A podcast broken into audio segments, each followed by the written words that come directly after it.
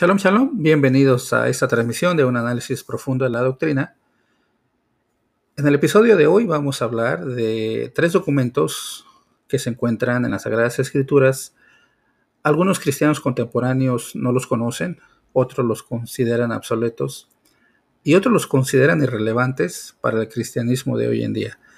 Sin embargo, para poder entender el cristianismo contemporáneo y entender el cristianismo de la iglesia primitiva, tenemos que entender estos tres documentos, su orden de aparición, su contenido y el mensaje que transmite cada uno de ellos. Es por eso que hoy te presento este tema en el cual vamos a hablar de esos tres documentos que son fundamentales para entender el mensaje de Dios. Estos documentos son el libro de la alianza, el libro de la ley y el libro de la vida.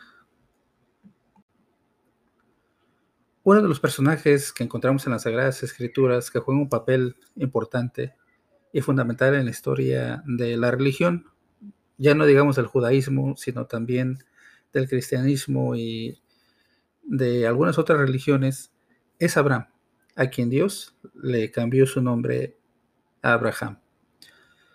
Pues bien, este personaje lo encontramos saliendo de una región que se identifica como la Mesopotamia, en el Medio Oriente, él tiene una esposa que se llamó inicialmente Sarai, Dios le cambia su nombre a Sara y bueno, ellos tienen un hijo que se llama Isaac.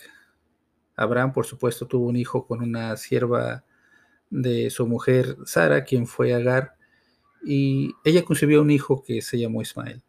Sin embargo, Dios considera a Isaac como el hijo prometido por él y es en él a quien Dios le da todas las promesas y las bendiciones que le había prometido al patriarca Abraham. Siguen las generaciones, después de Isaac le nacen dos hijos, que es Jacob y Esaú. Esaú no es muy pegado a la religión y a la búsqueda de Dios. Y la Biblia nos describe y narra cómo Jacob estaba más apegado a su madre y era un hombre que vivía en tiendas, era más hogareño, por decirlo así. Bueno, con el paso del tiempo nos encontramos que emigra con sus parientes eh, y todos aquellos familiares de, su padre. Después de 20 años de estar en otra tierra con su suegro Labán, bueno, se casa, regresa. La historia nos dice que tuvo 12 hijos, consideradas las, las 12 tribus de Israel o los 12 patriarcas del pueblo de Israel.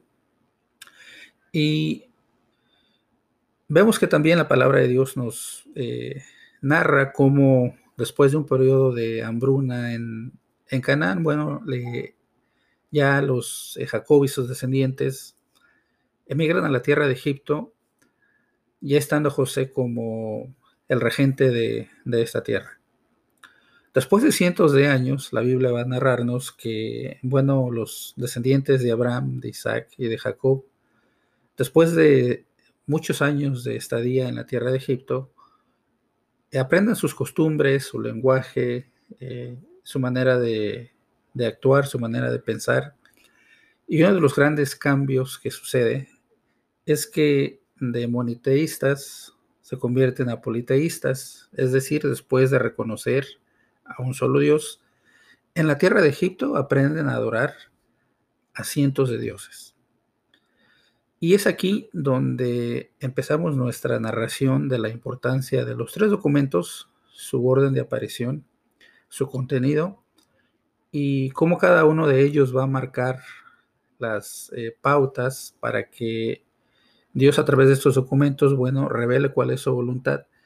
Y sería inconcebible pensar hoy en día eh, que uno aparezca antes que el otro porque no tendría sentido el plan que tiene Dios para con su pueblo Israel y después con las demás naciones.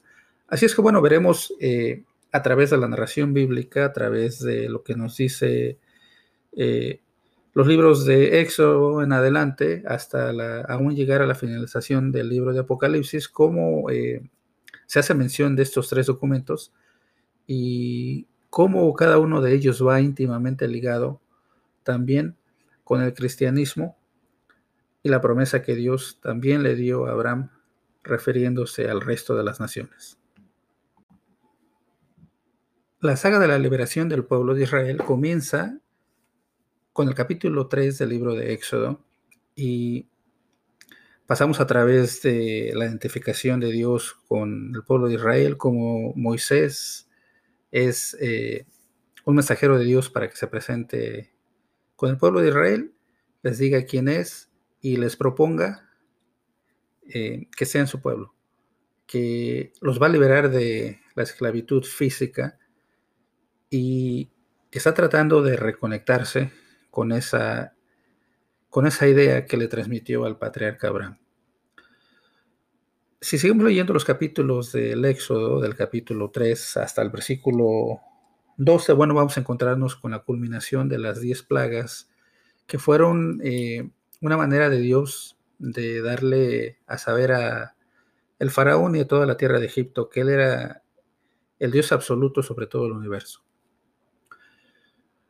Ya cuando llegamos al, capítulo 19 del libro de Éxodo, vamos a encontrarnos que el pueblo sale, y la Biblia nos dice que al tercer mes de su salida, llegan al pie del monte del Sinaí. Lo que no sabemos en estos momentos es lo que Dios también les ha propuesto y cuál era la idea de Dios sobre esta propuesta. Eh, es un contrato, vamos a decirlo así, que en hebreo se llama Ketubah que va es un contrato matrimonial y en estos momentos al pie del Sinaí, en el capítulo 19 de Éxodo, es precisamente lo que Dios les va a proponer. Les va a proponer tomarlos como, como pueblo, que ellos sean eh, la esposa figurativamente hablando y él sea el esposo del pueblo de Israel. Para entender eh, prácticamente lo que Dios quería hacer con, con esto, tendríamos que abrir nuestras Biblias en el capítulo 20 del libro de Ezequiel. Voy a utilizar la nueva versión internacional. Y el capítulo 20 del versículo 5 de Ezequiel en adelante nos dice esto. Adviérteles que así dice el Señor Omnipotente. El día en que elegí a Israel, con la mano en alto les hice un juramento a la descendencia de Jacob, el día en que me di a conocer a ellos en Egipto. Volví a hacerles este juramento, yo soy el Señor su Dios. En aquel día, con la mano en alto, les juré que los sacaría de Egipto y los llevaría a una tierra que yo mismo había explorado. Es una tierra donde abundan la leche y la miel, la más hermosa de todas. A cada uno de ellos les ordené que arrojara sus ídolos detestables con los que estaban obsesionados y que no se contaminara con ídolos de Egipto, porque yo soy el Señor su Dios. Esta era primordialmente la idea fundamental que quería Dios hacer con el pueblo de Israel. Quería limpiarlos de esa contaminación eh, mental que el pueblo de Israel ya había aprendido del pueblo de Egipto. Y estaba tratando de purificarlos, estaba tratando de, de hacerlos un pueblo santo para él. Así es que bueno, veamos qué es lo que dice el capítulo 19 del libro de Éxodo, porque en él empezamos a, a ver eh, todo este concepto del propósito que Dios quería para su pueblo y cómo aquí empieza la narración del primer documento en orden de aparición que se llama el libro de la alianza. Así es que bueno, nos encontramos con la narrativa del capítulo 19 del libro de Éxodo y el capítulo 19, verso 1 en adelante dice así. Los israelitas llegaron al desierto de Sinaí a los tres meses de haber salido de Egipto. Después de partir de Refidim, se internaron en el desierto de Sinaí, y allí en el desierto acamparon frente al monte, al cual subió Moisés para encontrarse con Dios, y desde allí lo llamó el Señor y le dijo, Anúnciale esto al pueblo de Jacob, declárale esto al pueblo de Israel. Ustedes son testigos de lo que hice con Egipto y de que los he traído hacia mí, como sobre alas de águila. Si ahora ustedes me son del todo obedientes y cumplen mi pacto, serán mi propiedad exclusiva entre todas las naciones. Aunque toda la tierra me pertenece, ustedes serán para mí un reino de sacerdotes y una nación santa. Comunícales todo esto a los israelitas. Verso número 7. Moisés volvió y convocó a los ancianos del pueblo para exponerles todas estas palabras que el Señor le había ordenado comunicarles. Y todo el pueblo respondió a una sola voz, cumpliremos con todo lo que el Señor nos ha ordenado. Así es que, pues bien, aquí se, se hace la propuesta de parte de Dios hacia el pueblo de Israel. El pueblo de Israel escucha esta propuesta y se hace un pacto. Comienza un pacto eh, exacta matrimonial, que en, hebreo se llama Ketubá. Y vemos aquí entonces que el pueblo de Israel, bueno, acepta todo el pueblo a una sola voz, dice el verso, versículo 8, que aceptan este, esta propuesta de parte de Dios. Y la finalización del verso 7, verso 8, perdón, dice, cumpliremos con todo lo que el Señor nos ha ordenado. ¿Qué es lo que sucede después? Bueno, dice, así que Moisés le llevó al Señor la respuesta del pueblo y el Señor le dijo, voy a presentarme ante ti en medio de una densa nube para que el pueblo me oiga hablar contigo y así tenga siempre confianza en ti. Moisés refirió al Señor lo que el pueblo le había dicho y el Señor le dijo, ven y consagra al pueblo hoy y mañana, diles que laven sus ropas y que se preparen para el tercer día, porque en ese mismo día yo descenderé sobre el monte Sinaí a la vista de todo el pueblo. Pon un cerco alrededor del monte para que el pueblo no pase. Diles que no suban al monte y que ni siquiera pongan un pie en él, pues cualquiera que lo toque será condenado a muerte, sea hombre o animal, no quedará con vida. Quien se atreva a tocarlo morirá a pedradas o a flechazos. Solo podrán subir al monte cuando se oiga el toque largo de la trompeta. Verso 14. En cuanto Moisés bajó del monte, consagró al pueblo, ellos por su parte lavaron sus ropas, luego Moisés les dijo, prepárense para el tercer día y absténganse de relaciones sexuales. Aquí entonces hacemos una pequeña pausa y podemos analizar que esta fue una propuesta a la que el pueblo de Israel tuvo bastante tiempo de analizar, de pensar y de decir, bueno, eh, sí me parece razonable esta, propuesta y, sí acepto los, eh, la propuesta de Dios y eh, quiero ser ese pueblo especial e exclusivo para Dios. De acuerdo al capítulo 19, de Éxodo, verso 16 en adelante, encontramos cómo el pueblo se prepara, atiende la voz de Dios a través de, Moisés. Y cuando llegamos al capítulo 20 del libro de Éxodo, nos vamos a dar cuenta entonces que Dios, un día 6 de Sivan, de acuerdo al calendario judío, va a declarar al pueblo de Israel eh, cuál es su voluntad y va a declararles lo que tradicionalmente nosotros conocemos como los diez mandamientos y que en hebreo se conocen como las diez palabras. Esto es así porque eh, hemos heredado del protestantismo esa idea de que son diez mandamientos y en el judaísmo se, se entiende de otra manera completamente diferente, el concepto es completamente diferente.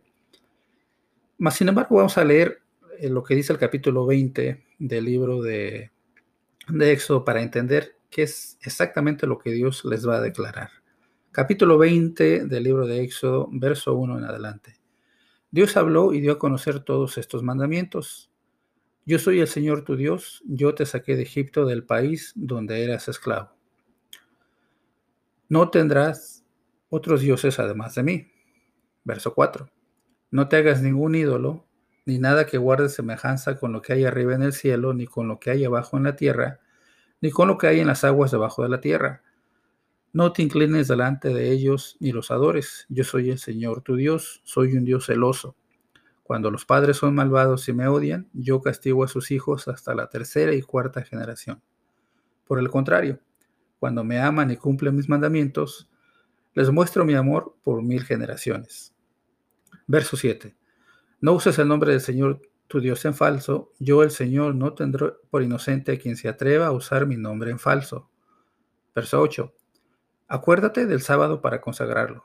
Trabaja seis días y haz en ellos todo lo que tengas que hacer, pero el día séptimo será un día de reposo para honrar al Señor tu Dios. No hagas en ese día ningún trabajo, ni tampoco tu hijo, ni tu hija, ni tu esclavo, ni tu esclava, ni tus animales, ni tampoco los extranjeros que vivan en tus ciudades Acuérdate de que en seis días hizo el Señor los cielos y la tierra, el mar y todo lo que hay en ellos, y que descansó en el séptimo día. Por eso el Señor bendijo y consagró al día de reposo. Verso 12. Honra a tu padre y a tu madre para que disfrutes de una larga vida en la tierra que te da el Señor tu Dios. no mates. Verso 14, no cometerás adulterio, no robes, no des falso testimonio en contra de tu prójimo. Verso 17, no codices la casa de tu prójimo, no codices su esposa, ni su esclavo, ni su esclava, ni su buey, ni su burro, ni nada que le pertenezca. Cuando nosotros llegamos al versículo 18 vemos la reacción temerosa del pueblo de Israel y ante este espectáculo de truenos, relámpagos, eh, sonidos de trompeta, de la montaña que tenía bastante humo, los israelitas temblaban de miedo completamente y se mantenían a distancia. Entonces ellos hablaron con Moisés y de acuerdo a lo que dice el versículo 19, vemos en este versículo que la gente le dice a Moisés, háblanos tú y te escucharemos. Si Dios nos habla, seguramente moriremos. El verso 20 es la respuesta de Moisés que les dice, no tengan miedo, le respondió Moisés. Dios ha venido a ponerlos a prueba para que, para que sientan temor de Él y no pequen. Verso 21. Entonces Moisés se acercó a la densa oscuridad en la que estaba Dios, pero los israelitas se mantuvieron a distancia. Si continuamos con la lectura de Éxodo 20, nos vamos a dar cuenta que el pueblo efectivamente ya no quiso escuchar la, voz de Dios y nos encontramos que el capítulo 21, 22 y 23 contienen los eh, derechos que Dios le está proponiendo para todo el pueblo de Israel. Cuando llegamos entonces al capítulo 24, nos vamos a dar cuenta que esto es un resumen de todo lo que Dios ha dicho y el capítulo 24 de Éxodo, verso 1, dice lo siguiente. También le dijo el Señor a Moisés, sube al monte a verme junto con Aarón, Nadab y Abiú y setenta de los ancianos de Israel. Ellos podrán arrodillarse a cierta distancia, pero solo tú, Moisés, podrás acercarte a mí. El resto del pueblo no deberá acercarse ni subir contigo. Verso 3. Moisés fue y refirió al pueblo todas las palabras y disposiciones del Señor, y ellos respondieron a una voz, haremos todo lo que el Señor ha dicho. Es decir, todo lo que encontramos del capítulo 20 hasta el capítulo 23 del libro de Éxodo es a lo que se está comprometiendo el pueblo de Israel. Seguimos leyendo verso 4. Moisés puso entonces por escrito lo que el Señor había dicho y aquí aparece el primer documento, ese documento que eh, envuelve el capítulo 20, 21, 22 y 23 y, que contiene los 10 mandamientos como nosotros los conocemos y los derechos que se encuentran en el capítulo 21, 22 y 23 de Éxodo. Sigue diciendo el verso 3. A la mañana siguiente madrugó y levantó un altar al pie del monte y en representación de las doce tribus de Israel consagró doce piedras. Luego envió a unos jóvenes israelitas para que ofrecieran al Señor novillos como holocaustos y sacrificios de comunión. Y dice el verso 6 algo muy interesante. La mitad de la sangre la echó Moisés en unos tazones y la otra mitad la roció sobre el altar. Después tomó el libro del pacto o el libro de la alianza, que también es un sinónimo, y lo leyó ante el pueblo y ellos respondieron, Haremos todo lo que el Señor ha dicho y le obedeceremos. ¿Qué hizo Moisés después de eh, esta confirmación del pueblo? Bueno, el versículo 8 dice lo siguiente. Moisés tomó la sangre, roció al pueblo con ella y dijo, esta es la sangre del pacto que con base a estas palabras el Señor ha hecho con ustedes. Si quieres saber cuál fue la conducta del pueblo de Israel y si cumplieron fielmente con eh, esta alianza y todo lo que este libro contenía, bueno, no tienes más que abrir tus Biblias en el capítulo 20 del libro de Ezequiel y leer todo el, capítulo completo para darte cuenta que el pueblo de Israel no cumplió fielmente con ese contrato matrimonial llamado Ketubá en hebreo. ¿Qué es lo que sucedió? Bueno, el pueblo de Israel simple y sencillamente eh, empezó a pecar delante de Dios y es aquí donde hubo necesidad de una enmienda a la ley y por causa de, todas estas circunstancias y todas eh, estas actitudes que el pueblo tenía eh, quebrantando todos los días, todo el tiempo la voluntad de Dios, vemos la necesidad eh, de Dios de buscar una manera de, no exterminarlos, como dice el capítulo 9 del libro de, de, de Ezequiel. Y es por eso que si nosotros abrimos nuestras Biblias en el capítulo 9 del libro de los Hebreos, ahora en el Nuevo Testamento, nos vamos a dar cuenta que Pablo hace referencia a, esta, a este libro de la alianza y este primer pacto, y nos habla ahora de un pacto renovado o un nuevo pacto. Y el capítulo 9, versículo 15 en adelante, hace referencia de este libro de la alianza para que nosotros entendamos que la, la alianza, ese pacto, ese compromiso, fue el fundamento el cual tenía mandamientos que nada tenían que ver con los sacrificios para la justificación de los pecados, sino más bien eran una manera de comportamiento que Dios esperaba de su pueblo. Vamos a leer el capítulo 9, verso 15 de Hebreos.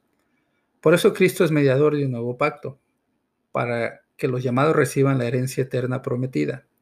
Ahora el que ha muerto para liberarlos de los pecados cometidos bajo el primer pacto. Verso 16. En el caso de un testamento es necesario constatar la muerte del testador, pues un testamento solo adquiere validez cuando el testador muere y no entra en vigor mientras vive. Verso 18. De ahí que ni siquiera el primer pacto se haya establecido sin sangre. Después de promulgar todos los mandamientos de la ley a todo el pueblo, Moisés tomó la sangre de los becerros, junto con agua, lana escarlata y ramas de hisopo y roció el libro de la ley o el libro de la alianza y todo el pueblo, diciendo, esta es la sangre del pacto que Dios ha mandado que ustedes cumplan. Verso 21. De la misma manera roció con la sangre el tabernáculo y todos los objetos que se usan en el culto. Y hasta aquí podemos darnos cuenta que eh, Pablo hace referencia a este acontecimiento para darnos a entender que existió un, eh, un primer pacto que no fue respetado por el pueblo de Israel y que ahora a través de Yeshua, quien comúnmente es llamado Jesucristo, establece un mejor pacto para todos aquellos que lo seguimos.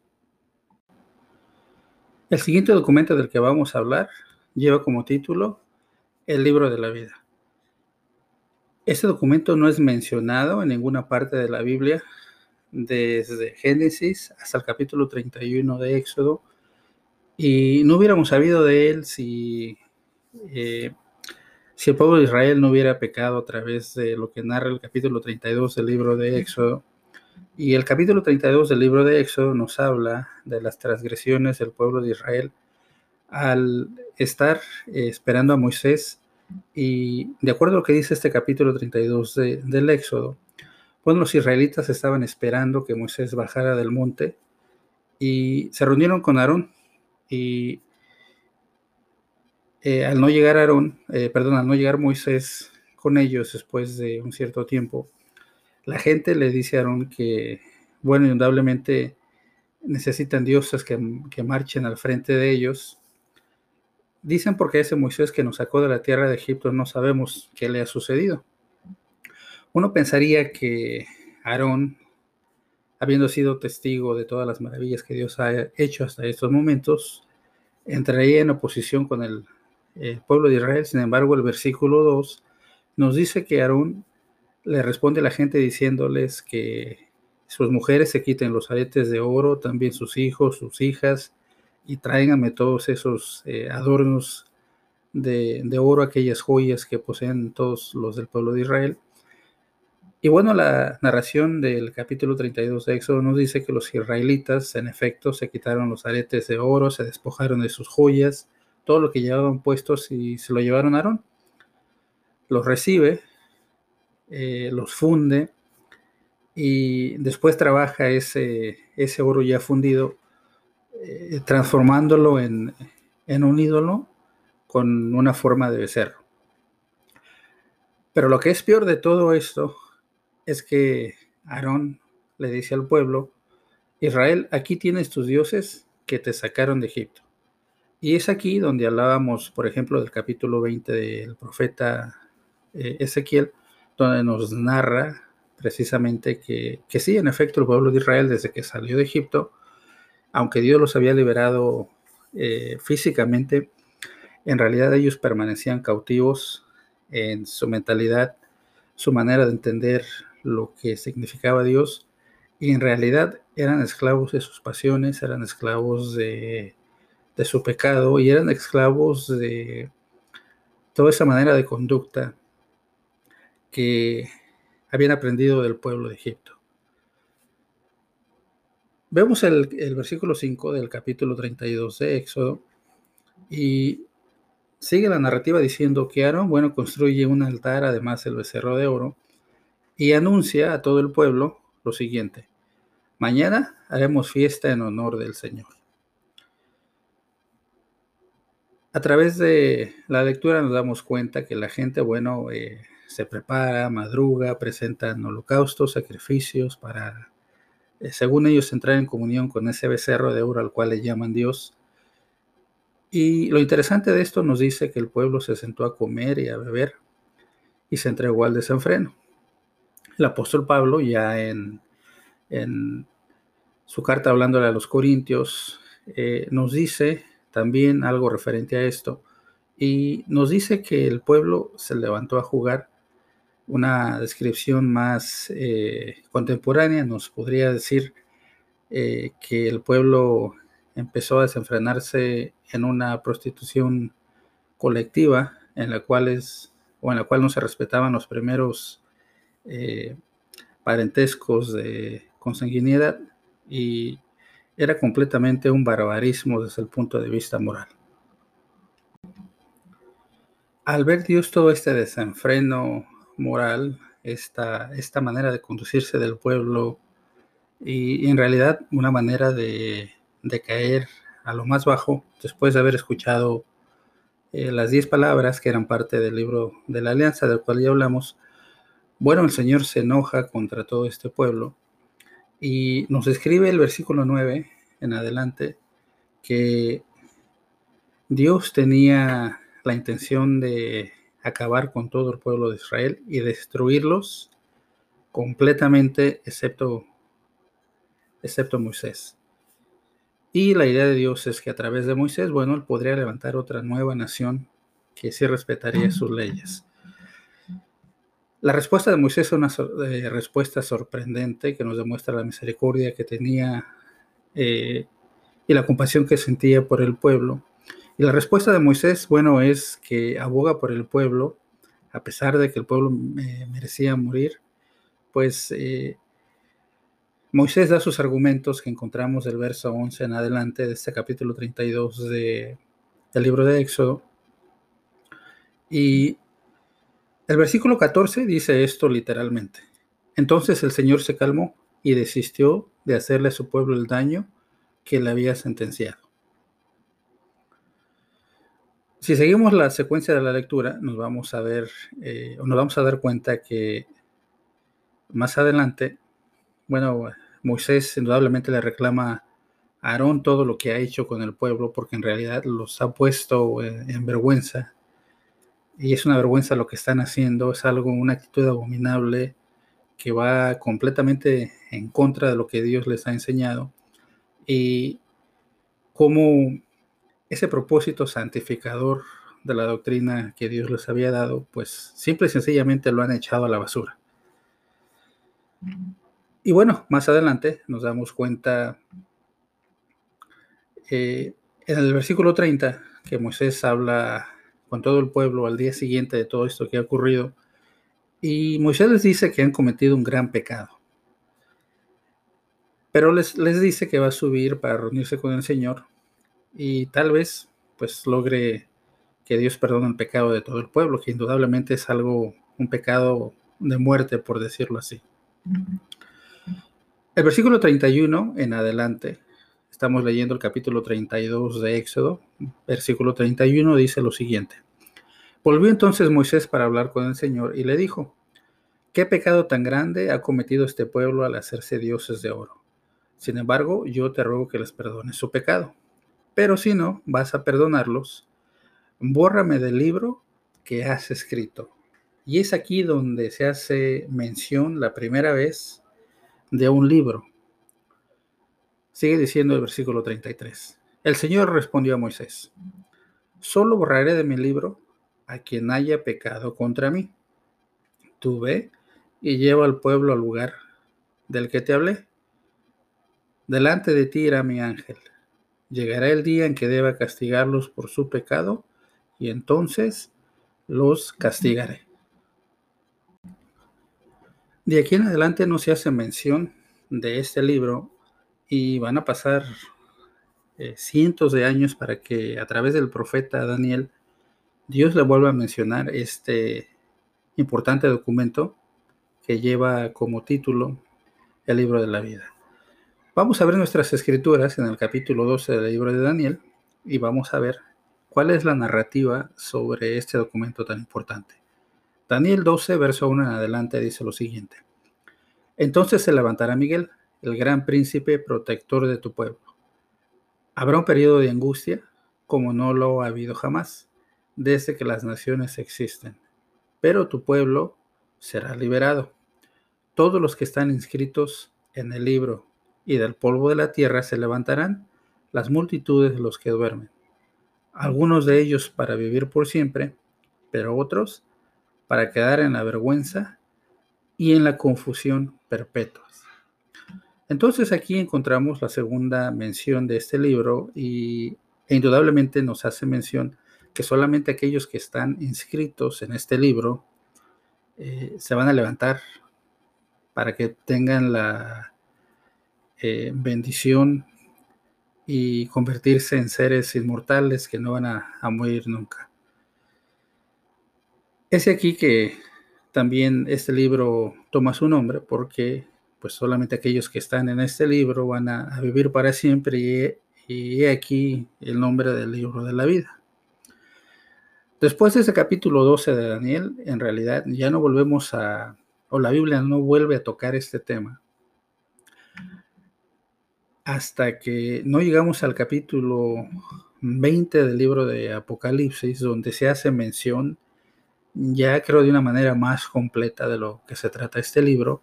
Y hasta ahorita, bueno, tenemos nada más eh, una descripción mínima de qué, eh, del contenido de este documento, de este libro.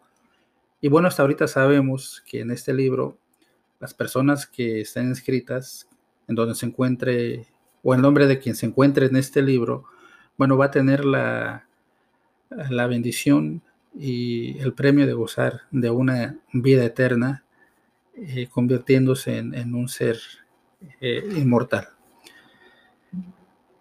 Voy a leer del capítulo, del versículo 1 del capítulo 20 de Apocalipsis para tomarle sabor a la lectura y que sea más congruente esta, esta narración y así darnos cuenta eh, la importancia y cómo se van conectando los versículos con el capítulo 12 de Daniel y el capítulo 12, perdón, el capítulo 32 de Éxodo.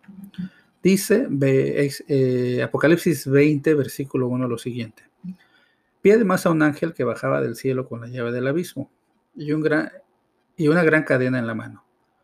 Sujetó al dragón, aquella serpiente antigua que es el diablo y Satanás, y lo encadenó por mil años lo arrojó al abismo, lo encerró y tapó la salida para que no engañara más a las naciones hasta que se cumplieran los mil años. Después ha de ser soltado por algún tiempo. Bueno, pasa el periodo de los eh, mil años, el reino milenial del Mesías, el cual describe el profeta Isaías. Y nos vamos a ir hasta el versículo 7 para tomarle sabor a esta lectura y continuar la secuencia. Y dice el versículo 7, cuando se cumplan los mil años, Satanás será liberado de su prisión y saldrá para engañar a las naciones que están en los cuatro ángulos de la tierra, a Gog y a Magog, a fin de reunirlas para, para la batalla. Su número será como el de, la, de, las arenas del mar. Nos vamos a ir un poquito más adelante, hasta el versículo donde entramos ya eh, en esa relación del capítulo 12 de Daniel y capítulo 32 del libro de Éxodo. 20:11 de Apocalipsis dice lo siguiente. Luego vi un gran trono blanco y alguien que estaba sentado en él. De su presencia oyeron la tierra y el cielo sin dejar rastro alguno. Vi también a los muertos grandes y pequeños de pie delante del trono. Se abrieron unos libros y luego otro que es el libro de la vida. Los muertos fueron juzgados según lo que habían hecho, conforme a lo que estaba escrito en los libros. Verso 13. El mar devolvió sus muertes, la muerte y el infierno devolvieron los suyos, y cada uno fue juzgado según lo que habían hecho. La muerte y el infierno fueron arrojados, arrojados al lago de fuego. Este lago de fuego es la muerte segunda. Aquel cuyo nombre no está escrito en el libro de la vida será arrojado al lago de fuego. Por medio de esta última lectura nos podemos dar cuenta entonces que el contenido de este libro de la vida, bueno, es eh, el nombre de aquellos que serán merecedores del premio final, que es la vida eterna. Ese es un premio que desde los días de aquel Éxodo 32, donde el pueblo de Israel pecó y como castigo, pues Dios los les sentencia a la muerte a todos aquellos que pecan y como premio eh, la vida eterna, pues nos damos cuenta que ahora eh, a través de estas tres lecturas, Éxodo 32, Daniel capítulo 12 y Apocalipsis capítulo 20, bueno, entendemos con mayor claridad del contenido de este documento llamado el libro de la vida. Finalmente llegamos al último documento que lleva como nombre el libro de la ley. Tradicionalmente el libro de la ley se conocen como los primeros cinco libros de, la Biblia, que son Génesis, Éxodo, Levítico, Números y Deuteronomio. Eh, sin embargo, más eh, eh, apropiadamente y exactamente, bueno, el libro de la ley comienza precisamente con ese libro de la alianza, el primer documento del que hablábamos, y toda esta narrativa comienza en el capítulo 19 del libro de Éxodo, y termina en el capítulo 2 del libro de Josué. Así es que si en realidad quieres saber cuál es el contenido de este libro exactamente, bueno, solamente tendrás que leer del 19 de Éxodo hasta el capítulo 2 del libro de Josué para darte cuenta que eh, en esencia de la voluntad de Dios, primeramente para su pueblo Israel, a través de diversos mandamientos, que en el Antiguo Testamento, sin duda alguna, contenían eh, mandamientos que justificaban al hombre del pecado y diversas otras leyes que consideró Dios en ese momento darles al pueblo de Israel. El capítulo 31 del libro de Deuteronomio nos eh, narra eh, cómo Moisés escribe este libro tan importante antes de morir y el capítulo 31 del libro de Deuteronomio, en su nueva versión internacional, que es la que estamos usando en nuestras lecturas, dice lo siguiente. De nuevo habló Moisés a todo el pueblo de Israel y les dijo, ya tengo 120 años de edad y no puedo seguir siendo su líder. Además, el Señor me ha dicho que no voy a cruzar el Jordán, pues ha ordenado que sea Josué quien lo cruce al frente de ustedes. El Señor su Dios marchará al frente de ustedes para destruir a todas las naciones que encuentren a su paso y ustedes se apoderarán de su territorio. Verso 7. Llamó entonces Moisés a Josué y en presencia de todo Israel le dijo, sé fuerte y valiente porque tú entrarás con este pueblo al territorio que el Señor juró darle a sus antepasados. Tú harás que ellos tomen posesión de su herencia. El Señor mismo marchará al frente de ti y estará contigo nunca te dejará ni te abandonará. No temas ni te desanimes. Verso 9. Moisés escribió esta ley y se la entregó a los sacerdotes levitas que transportaban el arca del pacto del Señor y a todos los ancianos de Israel. Luego les ordenó cada siete años en el año de la cancelación de deudas, durante la fiesta de las enramadas, cuando tú, Israel, te presentes ante el Señor tu Dios en el lugar que Él habrá de elegir, Leerás en voz alta esta ley en presencia de todo Israel.